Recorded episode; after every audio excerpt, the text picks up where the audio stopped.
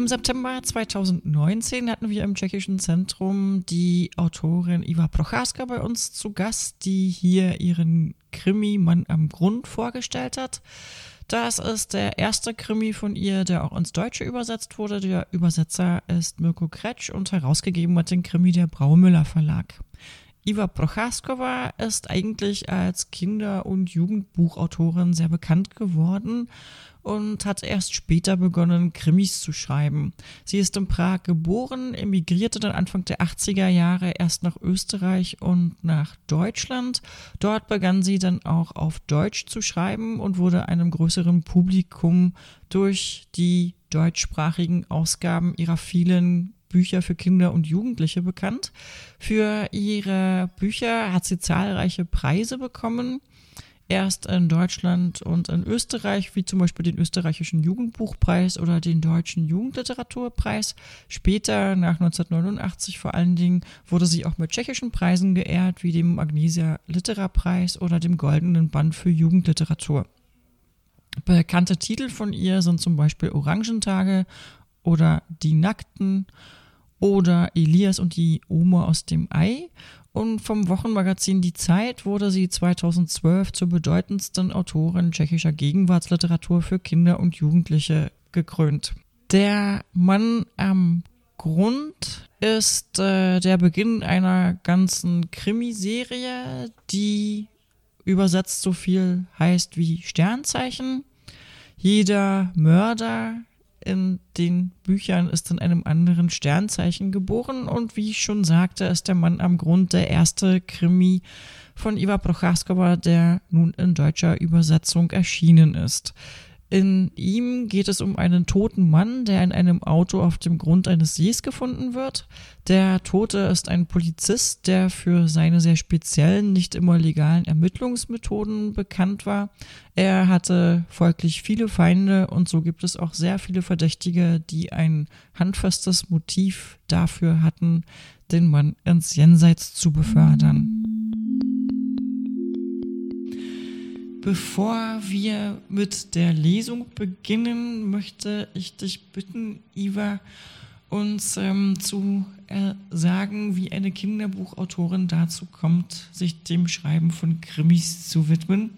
Wenn Sie das Buch aufmachen, vielleicht als Hinweis für Sie, da ist hinten im Klappentext ist auch so ein schönes Zitat von dir, was du findest, was Kinderbuch oder Kinderliteratur und äh, Krimis miteinander verbindet habe gesagt, dass Kriminalromane und Kinderliteratur ergänzen sich gut. Wenn ein Autor für Kinder und Jugendliche schreibt, muss er die Geschichte wirklich gut durchdenken. Ein Kind lässt sich nicht durch postmoderne Ausschmückungen blenden. Er will wissen, wer ist die Hauptfigur, was macht sie äh, und warum macht sie und wie geht die Geschichte weiter.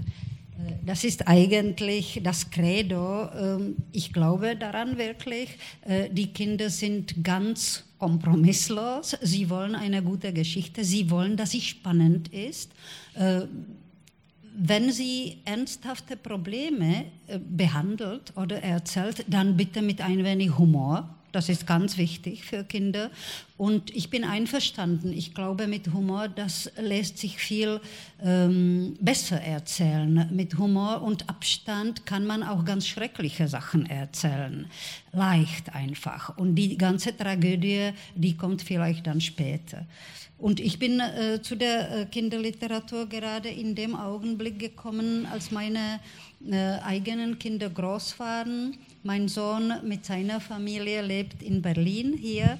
Äh, die Enkelkinder leider sehe ich nicht so oft. Äh, also bin ich von den wirklichen aktuellen Kinderproblemen oder Kinderthemen, es muss nicht unbedingt Probleme sein, äh, ziemlich weit. Und ich spüre, wenn ich jetzt ein neues Kinderbuch schreiben würde, dann wäre es von mir ein bisschen äh, falsch, ein bisschen äh, aufgeblasen, weil äh, spektakulär. Ich würde das einfach äh, äh, ausrechnen. Ja, das sind aktuelle Probleme der Kinder, darüber werde ich schreiben. Aber ich habe keine authentische Erfahrung damit. Und äh, was mein Schreiben betrifft, ich habe immer das geschrieben, was ich erlebt habe oder das ich nachempfunden habe. Und Krimiliteratur ähm, hat heute, das weiß jeder von, von Ihnen, äh, sie boomt, aber ich glaube, das ist keine, keine Mode, das ist nicht etwas, was äh, so schnell vorbeigeht. Mm, es ist einfach die Spannung, die Polarität und Brutalität unserer Zeit, äh, die wir einfach äh, fast jeden Tag erleben, die äh, diese, dieses Genre äh, so beliebt macht, weil es einfach äh, realistisch ist. Also früher äh, hat man über Morde geschrieben und es war etwas Außergewöhnliches. Es war etwas, was man nicht alltäglich äh, erleben konnte. Äh, heute leider ist das anders und äh, diese ganz, diese, diese Taten, die sind jeden Tag, nicht nur im Fernsehen, aber fast äh, in unserer Straße.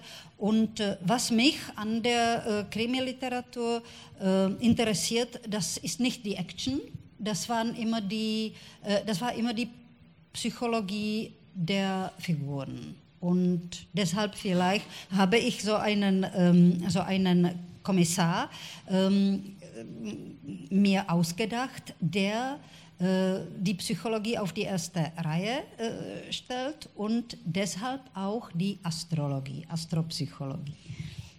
Genau, dazu kommen wir dann vielleicht später noch etwas genauer.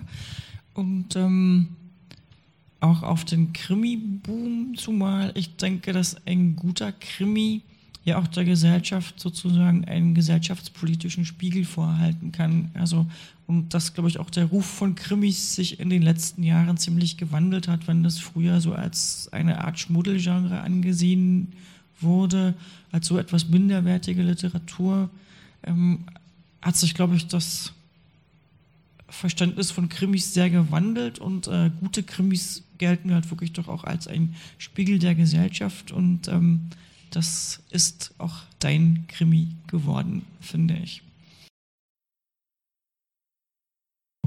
Der oder die Krimi-Handlung selber, die setzt dann, wie du schon sagtest, zehn Jahre später ein. Der Kommissar Holliner und sein junger Kollege Diewisch, die werden zu einem Baggersee gerufen in die Nähe von Prag. Dort am Grund dieses Sees im Wasser ist ein Toter gefunden worden in einem Auto. Und ähm, man bekommt dann, oder die Polizisten ermitteln recht schnell, dass es sich um einen Kollegen von ihnen handelt. Ähm, sie beschleicht der Verdacht, dass dieser Kollege sich nicht immer an die Regeln gehalten hat bei seinen Ermittlungen. Die anderen Polizisten, mit denen sie zu tun haben, sprechen das aber nie so direkt aus. Die schützen natürlich auch diesen toten Kollegen. Und äh, von einer Anwohnerin werden sie dann darauf hingewiesen, dass es den Toten wohl immer zu jungen Frauen hingezogen haben soll. Und sie beginnen dann dieser Fährte zu folgen.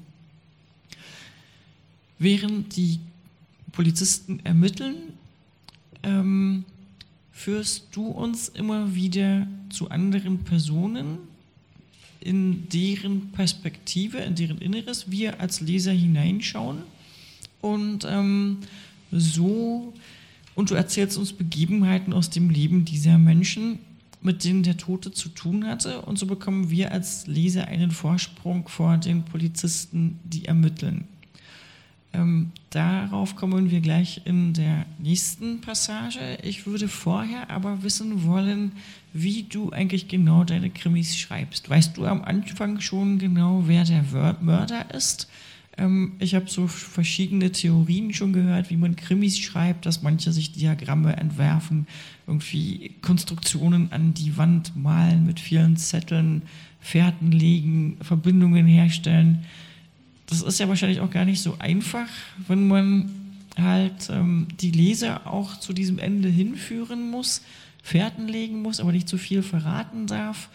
Wenn man die Kommissare hat, den Lesern dann mal einen Vorsprung gibt, aber wiederum auch nicht zu viel sagen darf. Wie, wie machst du das? Wie gehst du davor bei der Niederschrift von den Eigentlich Krimis? ganz spontan, muss ich sagen. Äh, genauso wie ich meine Kinderliteratur äh, geschrieben habe. Äh, ich mache mir zwar natürlich Notizen und äh, so eine, eine Struktur. Ich weiß ganz genau, wer der Mörder ist und warum äh, er äh, die Tat gemacht hat. Äh, auf der anderen Seite weiß ich nie genau, mit äh, welchen Nebenfiguren ich äh, den ganzen Roman äh, oder die ganze Geschichte ausstatte. Und äh, dann komme ich dazu, dass ich manche Figuren liebe, obwohl sie eigentlich Bösewichte sind. Das ist so ein Paradox, aber so ist das. Und manche Figuren sind nicht Bösewichte, aber einfach äh, ähm, haben viele Schwächen und äh, ich mag es, sie in allen, äh, in der Polarisierung zu zeigen, was in dieser Geschichte der Joachim und seine Freundin Hedwika äh, ist. Das könnten wir verraten. Das sind zwei äh, kleine Leute, äh, am, also sagen wir Vorstadt von Prag und äh, beide lieben Marihuana und äh, sie äh, entschließen sich, dass sie sie äh, einfach züchten werden, aber sie wollen keine großen Geschäfte damit machen. Äh, sie wollen nur einfach äh, ihre Freunde beliefern und äh, ab und zu etwas verkaufen, das ist so. Aber sonst ist er Gärtner und sie arbeitet in einem Kaufland an der Kasse und gerade diese Züchterei ist eigentlich schicksalhaft für sie, weil äh, der Polizist, dieses, dieser Polizist äh, ist Dreckschwein genannt, also der Polizist wird äh, eigentlich auf sie, kommt auf sie entweder aufgrund einer anonymen äh, Anzeige oder man weiß eigentlich nicht wie. Aber er äh, ahnt, da ist etwas hinter dieser Mauer und da muss ich wirklich schnuppern. Genau. Bevor wir zu den beiden kommen, wollte ich dich noch einmal zu der Yadira fragen, zu dieser Kubanerin. Wie ist sie in das Buch geraten? Sie bringt ja einerseits so ein bisschen Exotik mit hinein in den Krimi, zum anderen kommen durch ihre Erinnerungen ja auch Hinweise auf die politische Situation in Kuba, die wiederum nicht so unähnlich ist der Situation in der Tschechoslowakei vor 1989. Andererseits haben wir dann auch diese Zweckehe mit dem Mann, die äh, Sicht auf Frauen, das Verhältnis von Männern zu Frauen spielt in dem Roman dann auch eine zunehmend wichtigere Rolle. Wichtige Rolle, das ist auch so ein bestimmtes Lebens, äh, ein bestimmter Lebensentwurf, den die beiden darstellen, was hat dich dazu bewogen, die Yadira mit als Figur in den Roman aufzunehmen? Also in äh, Tschechien leben viele Kubaner äh, und mein Vater war, äh, als ich noch Kind war, leider, ähm, er war in Kuba. Äh, man hat damals, die Tschechoslowakei hat damals einen Koproduktionfilm mit Kuba gedreht. Mein Vater war Drehbuchautor und er äh, flog mit einer ganzen äh, Delegation nach Kuba, nach Havanna und war zwei Monate dort bei, der, äh, bei den Dreharbeiten und äh, er hat uns immer wieder äh, also Postkarten geschickt und dann äh, sehr viel über Kuba geredet und er hatte auch ein paar Kubaner in Prag ge gut gekannt. Das waren sehr nette, freundschaftliche Leute und natürlich ging es ihnen schlecht und geht es immer noch an Kuba ihnen schlecht. Und äh, ich weiß es einfach, dass es solche Ehen sind. Äh, meistens sind das Frauen, die äh, jemanden heiraten, nicht nur in Tschechien. Ich kenne auch äh, in Bremen, in meiner Zeit, wo ich in Bremen wohnte, äh, kam es zu äh, zu zwei solchen Heiraten, Hochzeiten, eine Kubanerin und ein Deutscher. Es ist immer so gemeint aus beiden Seiten, das ist ein bisschen eine, eine Zweckehe. Und äh, das muss nicht unbedingt schlecht sein. Ich kenne eine von diesen Ehen, die hm, ein bisschen äh, bis heute dauert, obwohl sie, äh, obwohl sie sehr mh, hm, pragmatisch äh, geschlossen wurde. Also die Kubanerin äh, habe ich einfach hineingesetzt, weil ich immer noch glaube, obwohl ähm, Tschechien ein demokratisches Land ist, die Reste von, von, dem, äh, total, von dem totalitären Regime sind immer noch da, äh, sie sind präsent und äh, es war eine gute Möglichkeit, sie vorzustellen an jemanden, der die Erinnerungen noch, sehr lebendig in diesem Regime in Kuba hatte. Also das war der Grund mit äh, Yadira und äh, natürlich wusste ich, dass so eine Frau sehr ähm, verletzlich ist. Also sie ist alleine. Ich musste da ähm, in ihre Person, in ihre Figur oder ich wollte es auch, ähm, meine eigenen ähm, Empfindungen ähm, implantieren, die ich hatte, als ich als politischer Flüchtling nach Österreich kam. Äh, die ersten Monate, sogar das ganze erste Jahr war für mich sehr traurig. Ich hatte wirklich Heimweh. Äh, ich wusste, Tschechien ist ein paar Schritte entfernt, also Wien und äh, Prag oder Wien, Bratislava, Wien, Mähren, das sind wirklich also äh, sehr kurze Strecken. Aber ich darf nicht zurück. Ich muss Deutsch lernen. Ich muss einfach etwas beweisen, Ambitionen haben, um mir selbst zu beweisen, dass dieser Schritt äh, ins Unbekannte, äh, der Schritt über die Grenze, ähm, erfolgreich war, dass, er, dass es einen Sinn hatte. Und da war Yadira vielleicht eine der Figuren, die ich am, von Inneren schreiben konnte. Interessant, interessant.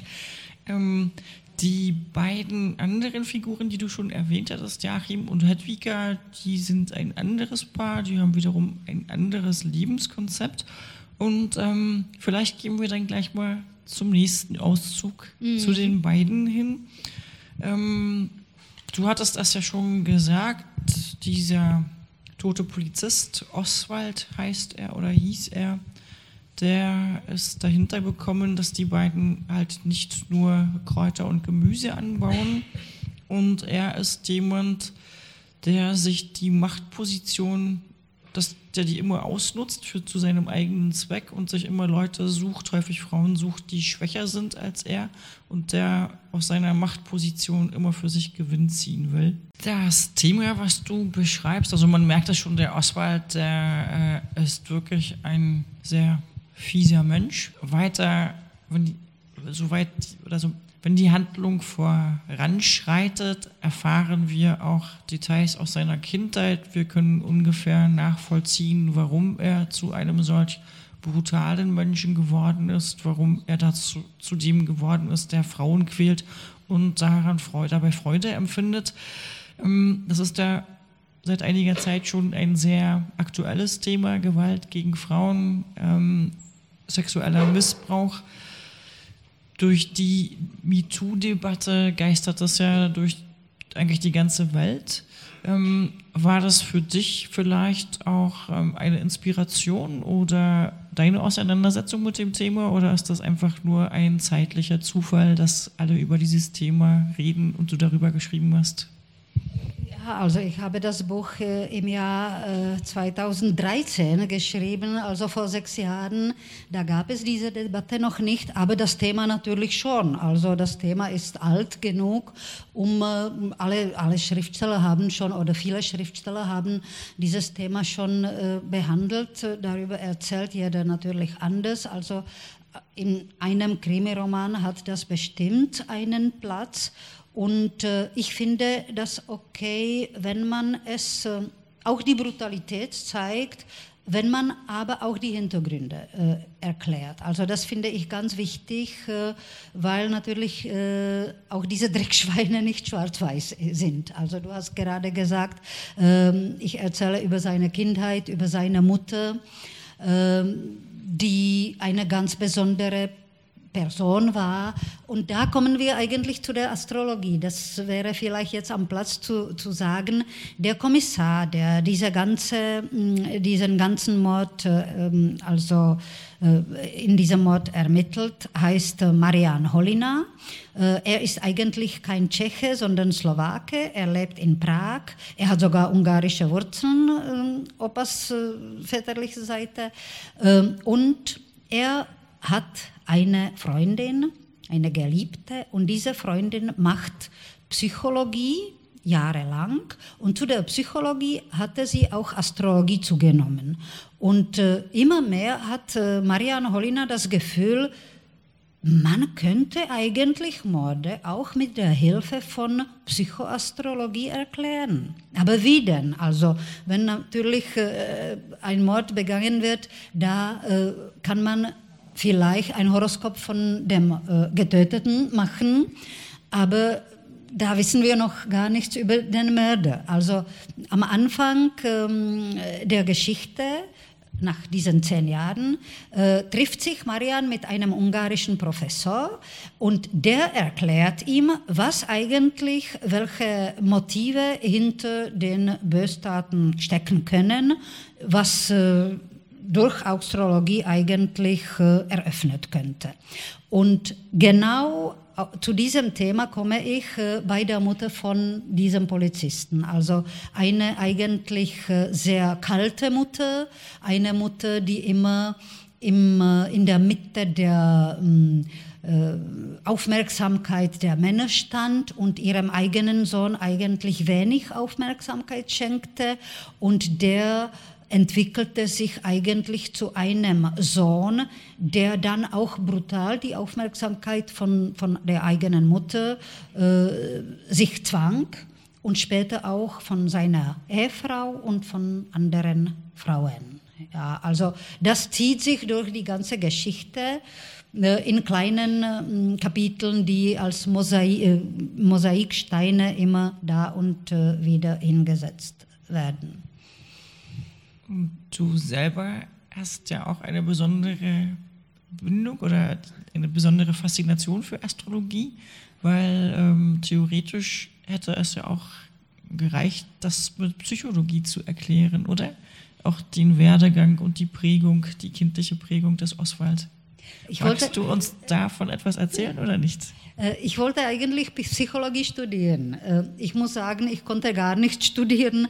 Äh, nach meinem Abitur hm, habe ich bestimmt sechsmal eine Aufnahmeprüfung auf die Uni gemacht, unterschiedliche ähm, also Bereiche, auch Psychologie.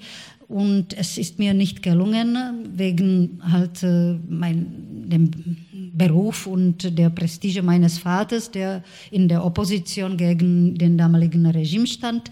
Also in Wien, nach meiner, äh, nach meiner Emigration, habe ich dann äh, in Kurse von einer bestimmten äh, Psychologin, äh, also ich habe diese Kurse besucht und sie hatte, diese Angelika Löwe, die hatte auch Astrologie studiert und sie war die, die erste, die mich in Astrologie einweihte und ich habe sie dann mein Leben lang immer wieder gemacht, bis heute. Ich lese sehr gerne Bücher darüber und mache natürlich auch Horoskope für meine Familie und ich kontrolliere die Horoskope.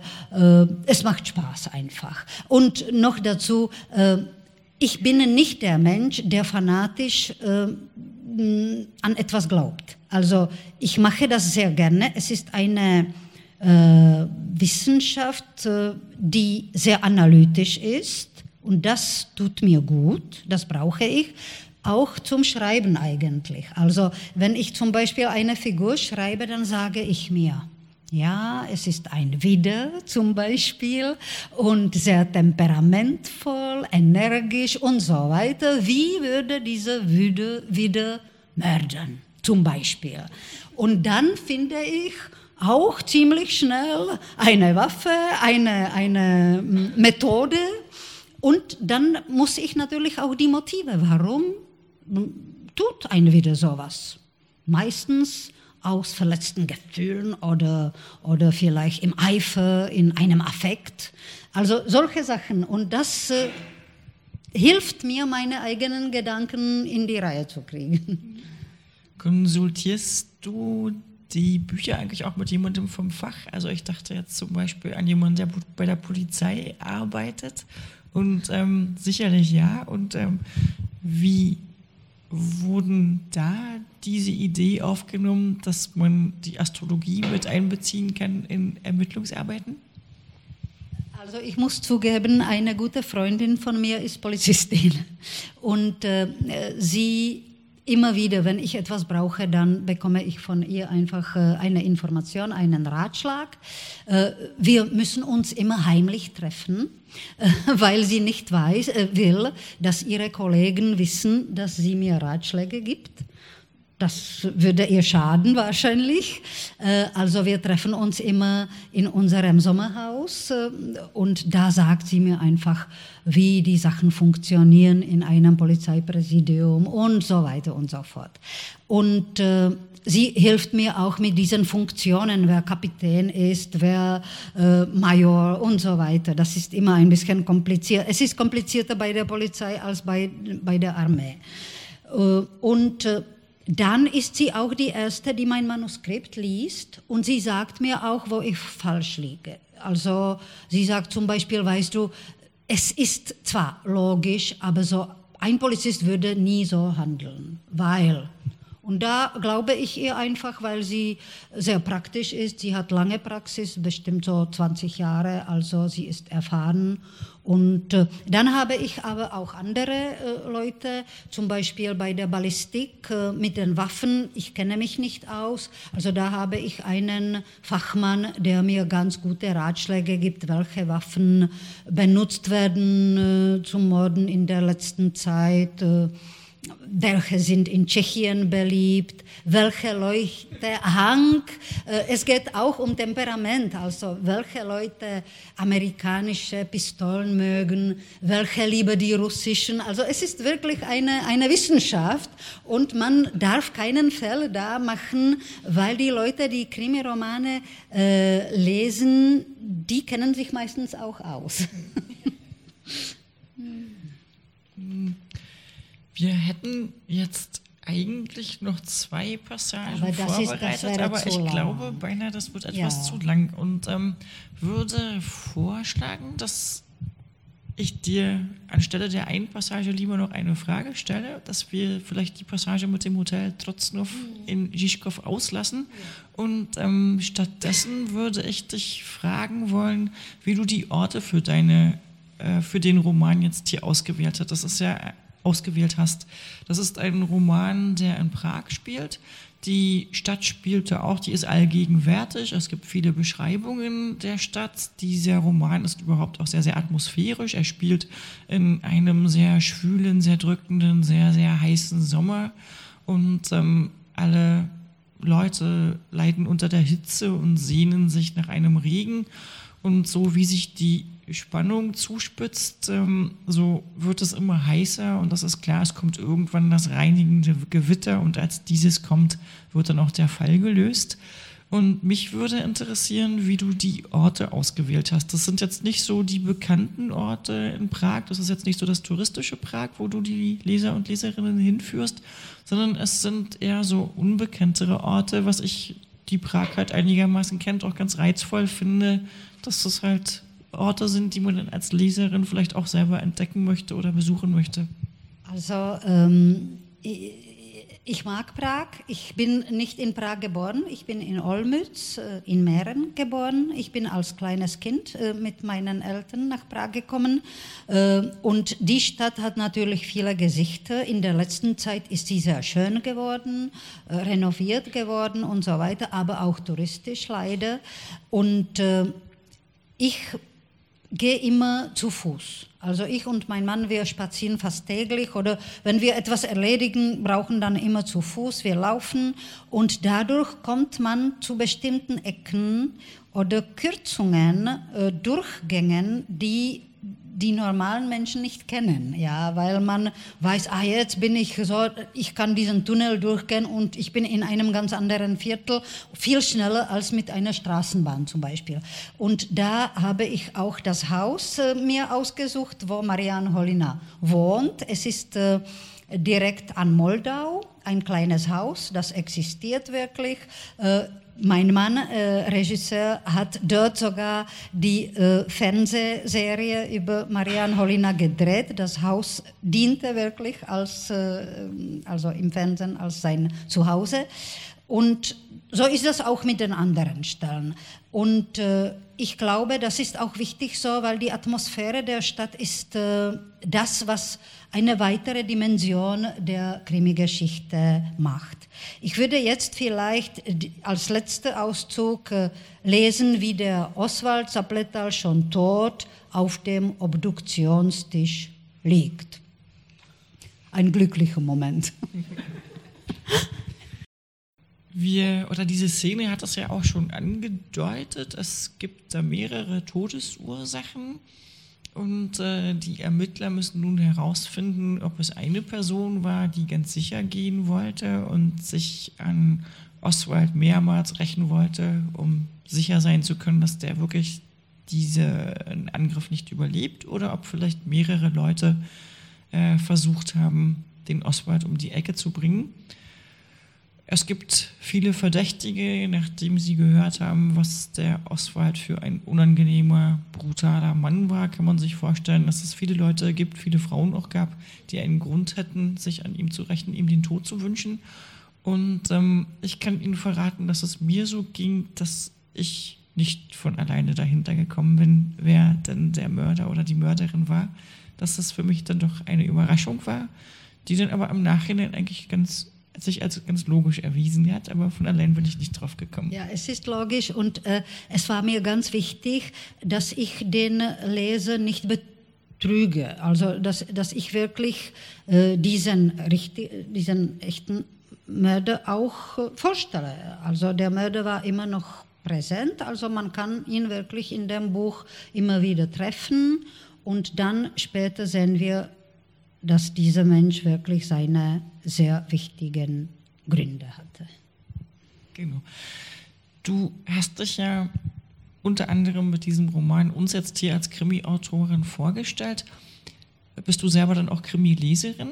Gibt es Autoren, Autorinnen, die du gerne liest? Vielleicht äh, auch tschechische? Gibt es da jemanden, den du erwähnen möchtest? Ja, wir haben so einen sehr guten äh, Autor. Er heißt Bresina. Bresina. also den mag ich, den lese ich gerne.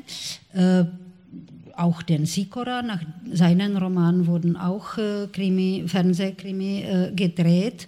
Und in dem internationalen Bereich mag ich eigentlich die skandinavische, äh, also äh, diese Art oder Strömung von Krimis. Äh, ich mochte sehr Lars, also Larsson, Stieg Larsson, aber auch Nesbø. Nicht alles natürlich, man, man äh, hat so ein, einen beliebten Roman und die anderen sind nicht so toll. Aber bei Nesbø ist das auch so, dass er eigentlich auch Kinderliteratur äh, äh schrieb. Und äh, ich habe irgendwo gelesen, warum? Und er sagt das, ach, warum nicht? Also Kinderliteratur ist doch spannend und Krimi ist auch spannend. Also eigentlich sind äh, wirklich diese Genre sehr nah. Ja, das fand ich auch sehr eingehend, diese Erklärung oder sehr sehr verständlich, diese Erklärung, dass man für Kinder auch so schreiben muss, dass die halt wirklich sehr kritische Leser sind und ähm, ja, wahrscheinlich auch falsche Töne bemerken, dass da auch die Atmosphäre stimmen muss und die Handlung logisch sein muss und dass das eben auch äh, Verfahren sind, die man auch im Krimi einsetzen kann. Ich hatte dann vielleicht noch eine letzte Frage an dich. Und zwar werden die deutschen Leser dann auch die Fortsetzung oder einen anderen Roman in deutscher Übersetzung demnächst erwarten können? Ja, also dieser, äh, dieser Roman erschien im Braumüller Verlag, das ist ein Wiener Verlag und äh, es hat gute Rezensionen gehabt, das freut mich natürlich und deshalb will der Verlag auch weitere Sachen von mir äh, herausgeben. Ursprünglich war als zweites Buch äh, die Fortsetzung, der zweite Fall von Marianne Holliner geplant, äh, das, äh, also ich äh, übersetze es im Negligé eigentlich, weil die Mädchen leicht gekleidet, das ist ganz äh, genauer tschechischer Titel, aber diese leicht gekleidet hat, ist zweideutig, ja, also die haben auch ziemlich leichtes Benehmen, diese leichte Manier, Manieren. Aber dieser zweite Fall wird als drittes Buch erscheinen. Als zweites Buch hat ähm, äh, der Verlag entschieden, ein Polit-Thriller von mir äh, herauszugeben und dieser Polit-Thriller heißt äh, Kompromisslos. Äh, es ist natürlich auch äh, eigentlich eine äh, spannende Geschichte. Am Anfang gleich also wird ein Journalist ermordet und sogar habe ich mir so eine, eine kleine, mh, hm, wie nennt man das, also so eine, äh, ein Bonbon hineingelegt der Marian Holina erscheint auch, obwohl er überhaupt nicht diese, mit dieser Geschichte zu tun hat, aber weil es an der Mordkommission ähm, eigentlich recherchiert wird und es wird dort ermittelt, dann trifft er als eine ganz kleine Nebenfigur auch in, in der Geschichte. Und diese, diese mh, mm, Kompromisslos erscheint im nächsten Jahr und äh, das ist mir ganz wichtig, weil es äh, aktuelle Themen behandelt. Es geht darum, dass in Prag in der letzten Zeit wieder, also Prag war schon immer in der Zeit der Totalität eigentlich ein Ort, wo es von den Spionen und äh, Geheimagenten nur so wimmelte. Und äh, dann eine bestimmte Zeit lang hat man darüber nicht berichtet. Und jetzt in der letzten Zeit ist es wieder so. Also ich glaube, es ist an der Zeit, ein richtiger Spionageroman oder Agentenroman oder wie schon man das nennt, ähm, zu bringen. Und das habe ich getan. Und es handelt sich äh, um ähm, Tätigkeiten, die eigentlich nicht in, sie spielen sehr oft in Prag oder meistens in Prag, aber sie haben längere Ärmel und diese Ärmel, die äh, reichen bis äh, weit nach Europa oder nach Russland. Also es geht eigentlich um Einfluss der Oligarchen, die die Politik äh, in demokratischen Ländern beeinflussen, um nach ihrer Pfeife zu tanzen. Und das war mir ganz wichtig, dieses Thema in einem spannenden Roman äh, zu erzählen oder äh, vorzubringen, weil ich glaube, das ist ein Thema, das nicht nur in Tschechien, sondern in Ungarn, Russland, Ukraine, Polen, Italien, fast überall eigentlich eine Rolle spielt. Und äh, ich bin einfach äh, der Ansicht, spannenden oder, oder wichtige Probleme soll man spannend äh, in einer spannenden Verpackung anbieten. Und gibt es da auch einen Zusammenhang mit dem realen Journalistenmord in der Slowakei? Ja. Ist das, hast du vor diesem Mord angefangen zu schreiben oder hinterher? Äh, ich habe vor dem Mord angefangen und als der Mord passierte, da war mir ganz klar, dass es äh, eigentlich hatte ich Gänsehaut. Ich muss sagen, weil da in diesem Kompromisslos mehrere Morde passieren mehrere Sachen. Und als dieser erste Mord mit dem Kuciak äh, passierte, da habe ich mir gesagt, und jetzt wird auch das andere Wahrheit sein. Und da äh, hatte ich wirklich ganze Haut bekommen, weil da natürlich äh, viele schlimme Sachen ähm, also stattfinden. Und können wir hoffen, dass du keine Prophetin keine, bist. Ja. Dann möchte ich noch einmal darauf hinweisen, dass Sie den Roman in der Übersetzung von Mirko Kretsch bei Herrn Schuster von Bücher am Nonnendamm kaufen können. Und ich möchte noch dazu sagen, dass diese können. Übersetzung sehr gut ist. Also ich, äh, ich, ich kann das wirklich beurteilen. Es, äh, nicht nur, weil ich einfach äh, Deutsch täglich lese und äh, gutes Deutsch mag und so weiter, aber es geht bei der Übersetzung immer darum, dass man, ich würde sagen, es geht nicht so viel um die Ausdrücke, die man benutzt und so weiter. Es geht ums Rhythmus. Und Mirko hat es geschafft, mein Rhythmus äh, zu finden und ins Deutsch zu bringen. Und das ist mir sehr wichtig. Das liest sich ganz wunderbar. Das kann ich auch bestätigen. ja. Ich möchte es unbedingt. Ich habe das äh, in dem Verlag gesagt und weil äh, die Leute, die Lektorin und auch der Verlag, äh, also Leiter, sehr, sehr zufrieden ist mit der also Sprache von Mirko. Mirko herausbringt auch seine andere Sachen in diesem Verlag, stimmt's? Ja, auch in anderen Verlagen, nicht nur. Ja, also bestimmt wird es in dieser Übersetzung von Mirko erscheinen. Ja, das wäre natürlich ganz toll. Leider äh, haben wir keine Kontakte zu den deutschen Sendern und äh, in Prag äh, war diese Serie sehr beliebt. Sie ist bis heute eigentlich immer wieder wiederholt. Sogar am Internet kann man sie leider in der tschechischen Sprache vorspielen, aber ja, vielleicht kommt es auch in äh, Deutschland mit deutschen Schauspielern als äh, Remake oder sowas. Ich möchte mich ganz herzlich bedanken, Iva, bei dir für das interessante Gespräch, für den spannenden Roman, bei Mirko für die Übersetzung und ähm, hoffe, dass wir dann bald den einen oder anderen Roman auch auf deutscher Sprache vorliegen haben werden. Und ich bedanke mich für die Einladung. Es war sehr schön. Danke.